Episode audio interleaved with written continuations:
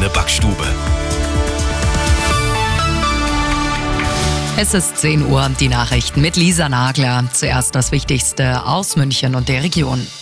Die Lehrkräfte bei uns sind am Limit. Das sagt der Bayerische Lehrerinnen- und Lehrerverband. Zehn Prozent der Stellen könnten aktuell nicht besetzt werden, zeigt eine Umfrage unter Schulleitern.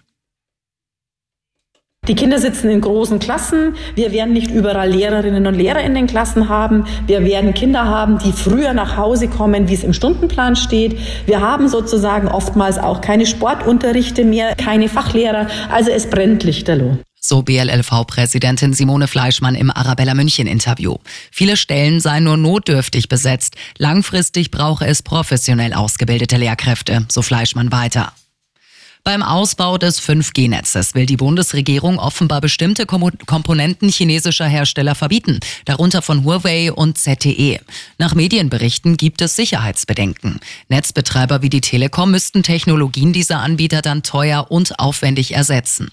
Die USA verwenden schon keine chinesische Netztechnik mehr wegen Spionagegefahr.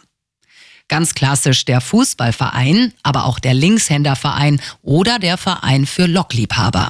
Es gibt immer mehr Vereine in Bayern. Die Zahl ist in den vergangenen zehn Jahren um zehn Prozent gestiegen, zeigt eine Studie des Stifterverbands. 93.000 Vereine sind aktuell in Bayern eingetragen. Und das ist sonst noch los in München und der Region. Ein Ort für Kunst und Kultur soll in der ehemaligen Paketposthalle an der Friedenheimer Brücke entstehen. Musicals, Theater und Filmkonzerte könnten hier stattfinden, plant ein Investor. Heute sollen die Pläne vorgestellt werden. Auch der Freistaat plant, das denkmalgeschützte Gebäude an der Friedenheimer Brücke als Interimsspielstätte für die Staatsoper zu nutzen. Und woran merken wir, dass es so langsam Frühling wird? Die Kröten, Frösche und Lurche machen sich auf den Weg zu ihren Laichgewässern. Viele Städte und Gemeinden suchen aktuell Amphibienretter. So braucht zum Beispiel Kreiling für diesen und kommenden Monat Helfer für den Krötenzaun bei Guthüll. Immer gut informiert. Mehr Nachrichten für München und die Region wieder um 11. Und jetzt der zuverlässige Verkehrsservice mit Sandra Lehmann. Hallo, liebe Auto.